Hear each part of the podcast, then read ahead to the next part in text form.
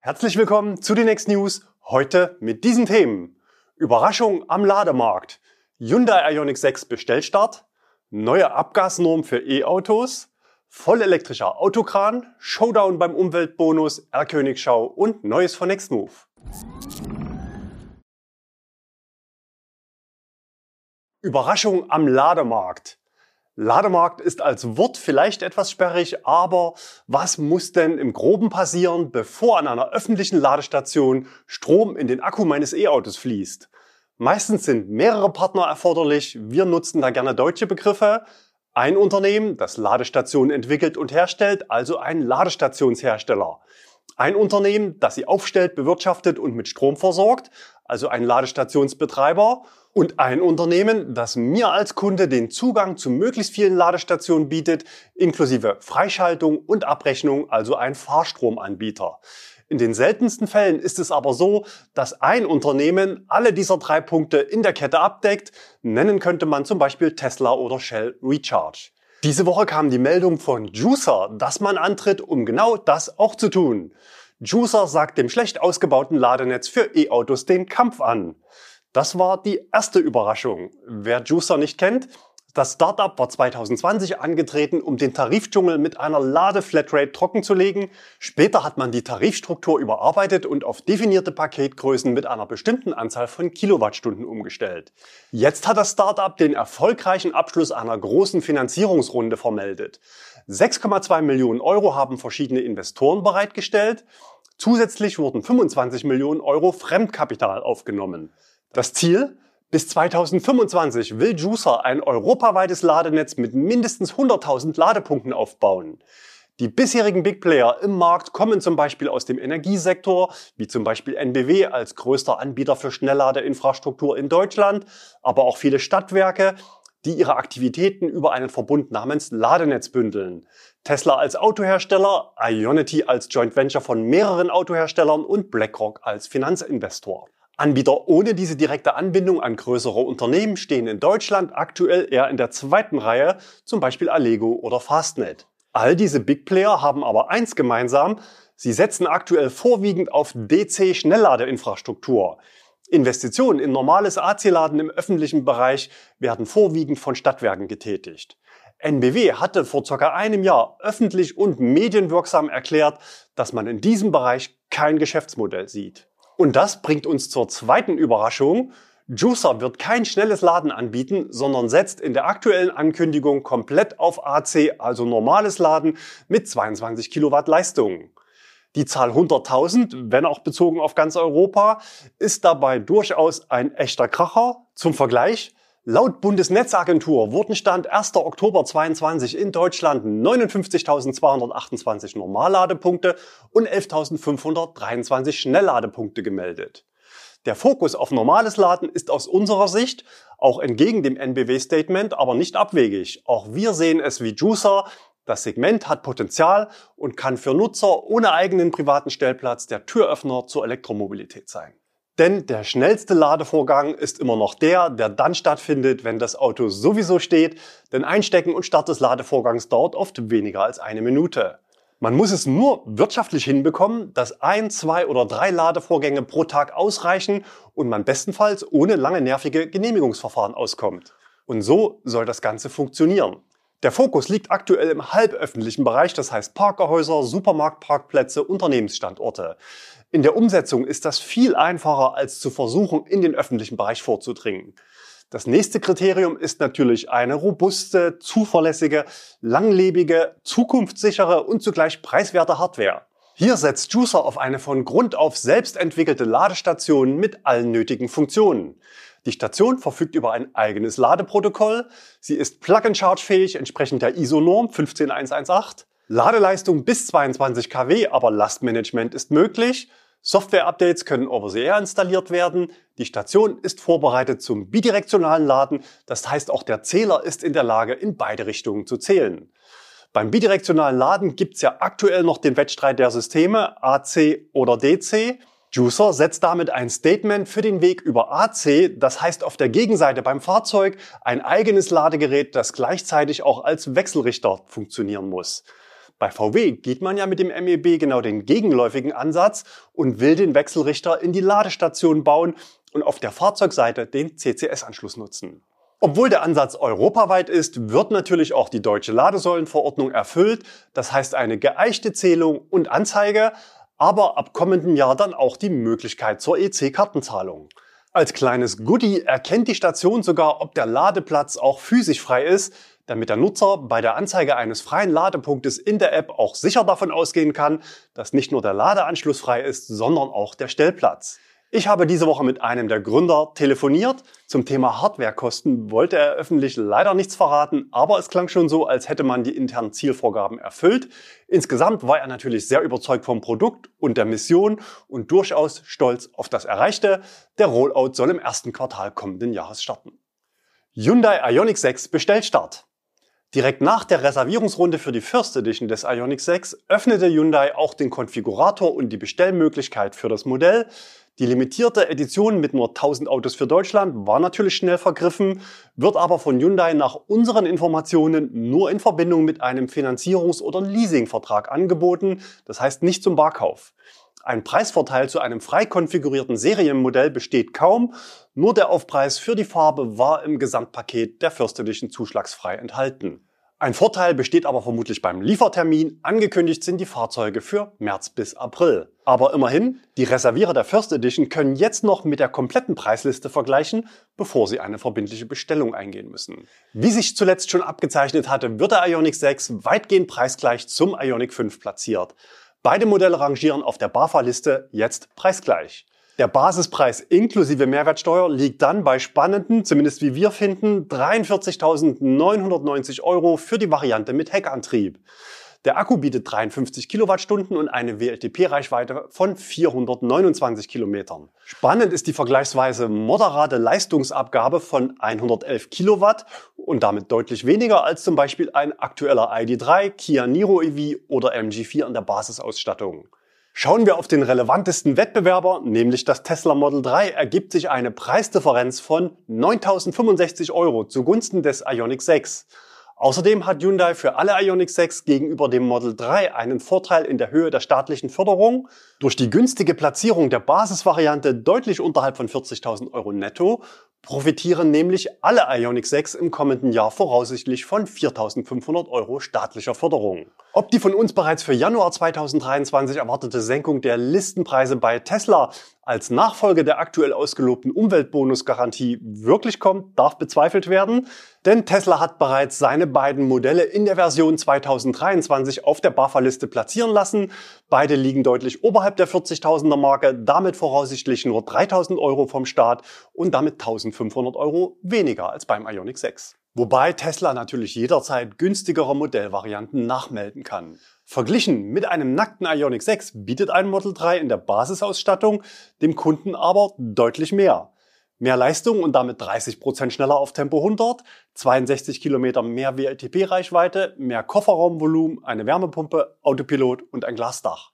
Zurück zum Ioniq 6. Wer mehr will, muss auch dort mehr zahlen. Der große Akku mit 77,4 Kilowattstunden für dann 614 Kilometer WLTP-Reichweite mit Heckantrieb kostet 5000 Euro mehr, wird aber nur in Verbindung mit dem Dynamik-Ausstattungspaket für nochmal 5100 Euro angeboten. Der Allradantrieb kostet weitere 4000 Euro und das gekoppelte Paket weitere 3100 Euro Aufpreis. Auffällig ist die breite Palette an insgesamt elf Farben, davon zwei Mattlackierungen. Kostenfrei ist lediglich das mutige Byte Blau. Bekannt ist jetzt auch das Kofferraumvolumen von überschaubaren 401 Litern plus maximal 45 Liter im Frunk. Die Varianten mit der großen Batterie dürfen wie beim Ioniq 5 immerhin 1500 Kilo an den Haken nehmen. Die Variante mit der 53 Kilowattstunden Batterie 750 Kilogramm. In der Basisvariante hat Hyundai das Leergewicht, zumindest ohne Fahrer, unter die Marke von 1800 Kilogramm gedrückt. Was glaubt ihr? Hat das Auto das Potenzial zum Volumenmodell? Im Jahresverlauf 2022 ist Hyundai bereits mit zwei Modellen in den deutschen Top 10 gelistet. Hyundai Kona auf Platz 6 und der Ioniq 5 auf Platz 9. Neue Abgasnorm für E-Autos. Die Europäische Kommission hat einen Vorschlag zur Abgasnorm Euro 7 vorgelegt. Sie soll ab Juli 2025 für Neuwagen gelten, die in der EU verkauft werden. Es sind strengere Grenzwerte, mehr Digitalisierung und eine engmaschigere Überwachung über zehn Jahre von bereits ausgelieferten Fahrzeugen geplant. Bei der Abgasnorm geht es nicht um CO2-Grenzwerte, sondern um Stickoxide, Feinstaub und weitere Emissionen. Es geht also nicht um die Erderwärmung, sondern um die Luftqualität und die Vermeidung von gesundheitlichen Risiken durch Emissionen. Besonders Dieselfahrzeugen stehen strengere Regeln bevor. So dürfen Dieselmotoren nur noch 60 Milligramm Stickoxid pro gefahrenen Kilometer ausstoßen. Bislang liegt der Grenzwert noch bei 80 Milligramm. Aber was hat das jetzt mit Elektroautos zu tun? Elektroautos sind zwar am Antriebsstrang lokal emissionsfrei, weil es keinen Verbrennungsmotor gibt, aber laut EU-Kommission sind Bremsen und Reifen auf dem Weg, die Hauptquellen von Partikelemissionen für Fahrzeuge zu werden. Das stimmt, denn neue Verbrenner werden ab 2035 verboten, zumindest Pkw. Deswegen sollen erstmals ab 2025 nicht nur Grenzwerte für Auspuffabgase gelten, sondern auch für die Emissionen von Bremsen und Reifen. Bei Bremspartikeln schneiden E-Autos im Vergleich zu Verbrennern relativ gut ab, weil ein Großteil der Verzögerung über das regenerative Bremssystem, also die Rekuperation, geleistet wird. Ab 2025 sollen maximal 7 Milligramm pro Kubikmeter abgegeben werden dürfen. 2035 soll der Grenzwert dann auf 3 Milligramm sinken. Bei den Reifen sieht es aber anders aus. Hier wiegt das Problem im wahrsten Sinne des Wortes schwerer als bei Verbrennern, zumindest bei den Autos mit hoher Reichweite. Im Entwurf der Kommission sind bisher noch keine Grenzwerte enthalten. Hier gibt es offenbar noch Diskussionsbedarf. Nach den Berechnungen der OECD produzieren E-Autos mit großen Batterien, die eine vergleichsweise hohe Reichweite von rund 500 Kilometern haben, drei bis acht Prozent mehr Abrieb als vergleichbare Verbrenner. Die Abweichung könnte in der Praxis sogar noch größer ausfallen, nämlich dann, wenn die im Normalfall beim E-Auto höheren Leistungen beim Beschleunigen auch abgerufen werden. Hier ist also der Faktor Mensch entscheidend. Leichte Autos, wie zum Beispiel ein VW E-Up mit einer Reichweite um die 200 Kilometer hingegen, sind 11 bis 13 Prozent sauberer als die Verbrennerkonkurrenten. Wie groß ist das Problem? Ein abgefahrener Autoreifen wiegt ca. 1 bis 1,5 Kilogramm weniger als ein Neureifen. Das abgeriebene Gummi verteilt sich in Form von Feinstaub in der Umwelt. Kleine Feinstaubpartikel sind besonders schädlich, weil sie tief in die Lunge eindringen können. An Kreuzungen und Ampeln finden sich dreimal mehr Partikel und in Kurven sogar siebenmal mehr Partikel im Vergleich zu einer geraden Strecke. Die TU Berlin hat berechnet, dass in Deutschland jährlich 110.000 Tonnen Abrieb von Reifengummi entstehen. Reifen sind damit in Städten die größte Quelle von Mikroplastikemissionen, die dann in die Umwelt und ins Wasser weitergetragen werden. Und es gibt noch weitere Neuerungen im Sinne der Nachhaltigkeit von Elektroautos. Erstmals sollen Standards für die minimale Batterielebensdauer definiert werden.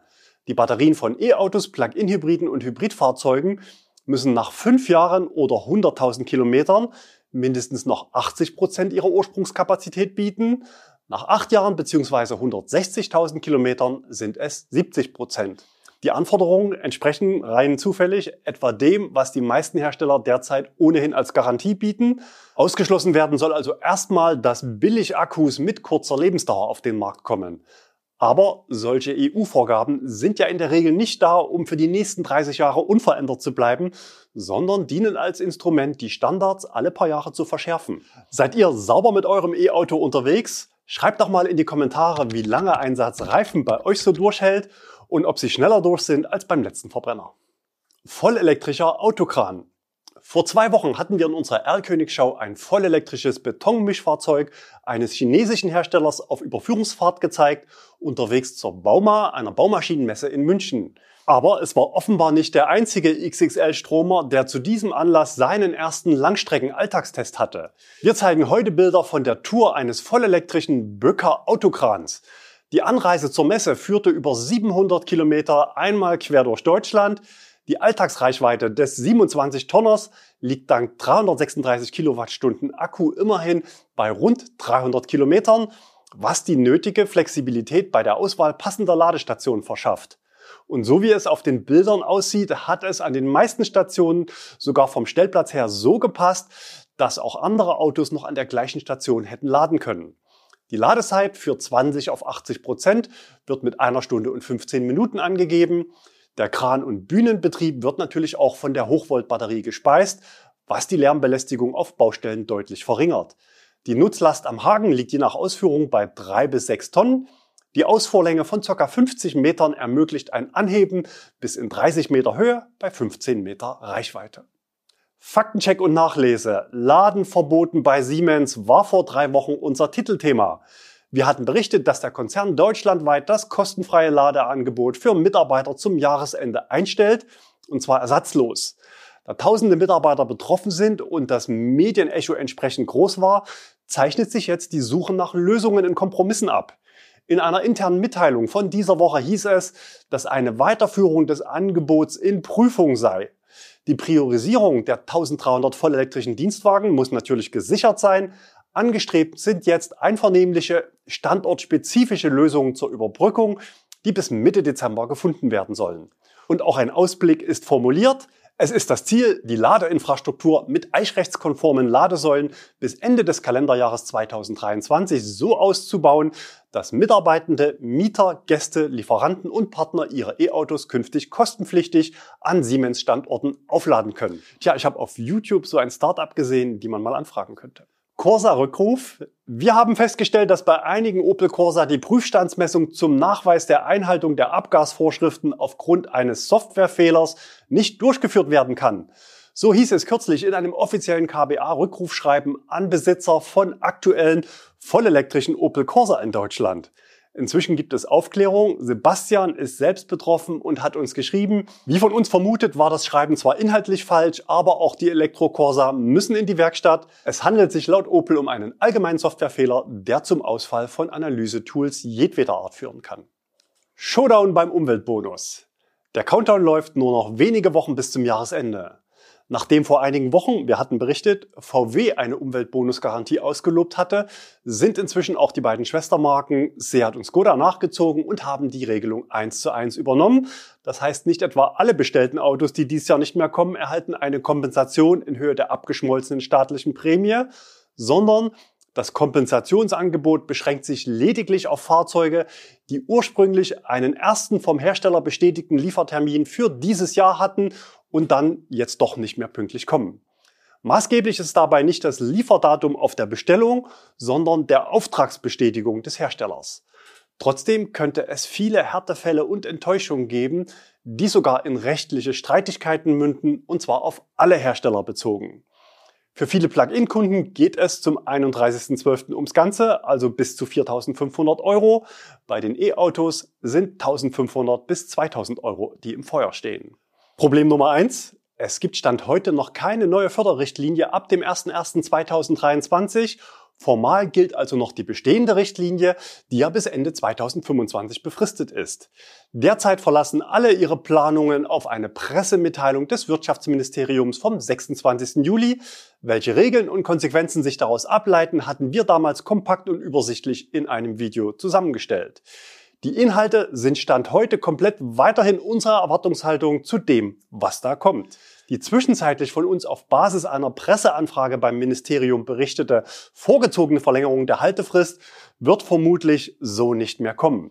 Also auch hier sehr wahrscheinlich erst ab 1.1. die Verlängerung auf 12 Monate bei Barkauf bzw. Finanzierung. Leasing hatte ja schon eine längere Haltefrist mit 23 Monaten. Problem 2, der harte Stichtag 31.12. Erforderlich ist eine Zulassung des Fahrzeuges, aber wir alle kennen die Gefahren. In manchen Gebieten ist sogar die Postzustellung jetzt schon eingeschränkt. Fahrzeuglogistik ist ebenso deutlich komplexer und unberechenbarer geworden. Hauptrisikofaktoren sind aus unserer Sicht die Kfz-Zulassungsstellen. Zum einen sind natürlich jederzeit krankheitsbedingte Einschränkungen zu erwarten. Zum anderen haben manche Zulassungsstellen schon jetzt Betriebsferien über den Jahreswechsel angekündigt, zum Beispiel um Energie zu sparen. Und was passiert denn, wenn euer Auto am 20.12. samt Papieren zur Abholung und Zulassung bereitsteht, ihr es aber nicht schafft, das Auto bis zum 31.12. anzumelden? Gilt dann die zum Beispiel von Tesla ausgelobte Umweltbonusgarantie oder ist das höhere Gewalt zulasten des Kunden? Auch hier haben sich einige Hersteller bereits Gedanken gemacht. Electrifnet berichtete diese Woche, dass Skoda den 1.12. als internen Stichtag für die Anlieferung beim Händler nehmen will, ab wann sie Kompensationszahlungen leisten, wenn eine Zulassung im Dezember nicht mehr klappt. Bei Skoda gilt aber vermutlich trotzdem zusätzlich das zuvor genannte Kriterium des ersten bestätigten Liefertermins. Problem 3 liegt beim Kunden. Formal hat man laut aktueller Förderrichtlinie zwar zwölf Monate Zeit, einen Antrag zu stellen, wer aber seinen Antrag nicht dieses Jahr noch stellt, riskiert eine Halbierung der staatlichen Förderung. In der Förderrichtlinie und im entsprechenden Merkblatt heißt es nämlich, ein Antrag auf Förderung durch die Innovationsprämie ist bis einschließlich 31. Dezember 2022 möglich. Es ist hier also klar das Kriterium Antrag für den Stichtag formuliert. Gut möglich, dass man an dieser Stelle nochmal etwas lockert, aber aktuell ist das der Stand.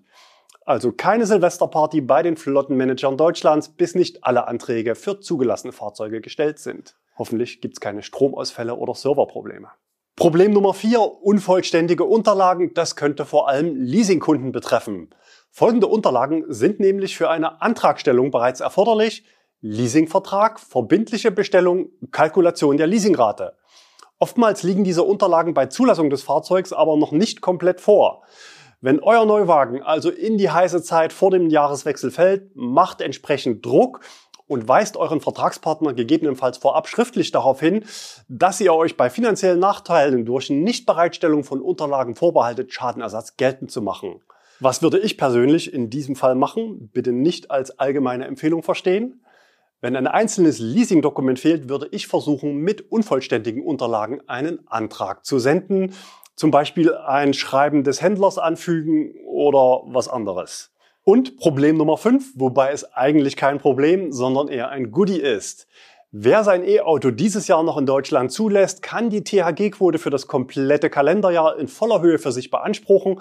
Der 31.12. als Tag der ersten Zulassung reicht dafür aus.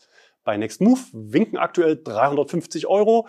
Die Antragstellung dauert nur wenige Minuten. Auf der Homepage ist erklärt, wie es funktioniert und was es mit dieser THG-Quote auf sich hat.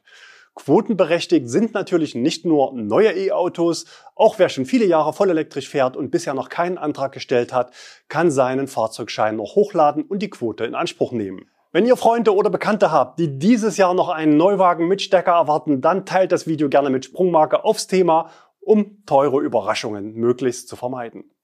Herr Königschau, wir starten mit einem Oraket. Interessant ist der Größenvergleich zum Tesla Model 3. Das Fahrzeug soll im kommenden Jahr auch in Deutschland vertrieben werden. Die Bilder hat uns Mattis aus Schweden gesendet. Und wir haben noch diese Sichtung von Daniel aus dem Raum Frankfurt. Location und die auffällige Verhüllung des Fahrzeuges lassen vermuten, dass es sich um ein Auto aus dem Hyundai-Konzern handelt. Auffällig war die Verwendung von roten Überführungskennzeichen, was darauf hindeuten könnte, dass es sich um ein relativ frühes Testfahrzeug dieses Modells handeln könnte. Um welches Modell es sich handelt, konnte ich leider nicht zuordnen. Wenn ihr eine Idee habt, dann schreibt's uns in die Kommentare. Neues von Next Move. Wir wollen uns räumlich verändern und suchen einen neuen Standort in Berlin. Standortkriterien sind unter anderem eine gute ÖPNV-Anbindung, zwei Büroarbeitsplätze, ca. 10 Stellplätze und ein Stromanschluss in der Nähe der Stellplätze. Die vollständige Ausschreibung findet ihr unter dem Video in der Infobox. Wenn ihr eine passende Location anbieten könnt, dann schreibt uns gerne oder ruft an. Und es gibt wieder eine kleine gemeinsame Abholaktion. 10 Fiat 500 stehen diesmal auf dem Programm. Auch hier könnt ihr gerne mit dabei sein. Kommenden Dienstag, dem 22.11., werden die Fahrzeuge bei Fiat König im Leipziger Westen an uns übergeben. Treffpunkt ist zwischen 15 und 16 Uhr. Auch ich bin mit dabei. Wenn ihr Lust habt, einen Fiat 500 quer durch Deutschland zu fahren, dann schaut in unseren Testdrives auf der Homepage, ob was Passendes dabei ist und schickt uns eure Anfrage. Natürlich ist auch direkt ab Dienstag eine längere, also bezahlte Miete möglich. Die ausgeschriebene Zeit und die Freikilometer gibt's natürlich trotzdem gratis. Ebenso möglich wäre direkt ein Start ins Abo. Bei Abholung in Leipzig entfällt die Startgebühr von 199 Euro. Den Fiat 500e gibt's ab 499 Euro monatlich im Abo. Wenn ihr also Lust habt, dann sehen wir uns am Dienstag schon wieder. Letzte Woche gab es sehr viele Tesla-Themen, heute nur am Rande. Ich hoffe, es war wieder interessant für euch. Ich sage Tschüss, bis nächste Woche. Bleibt gesund und fahrt reifenschonend.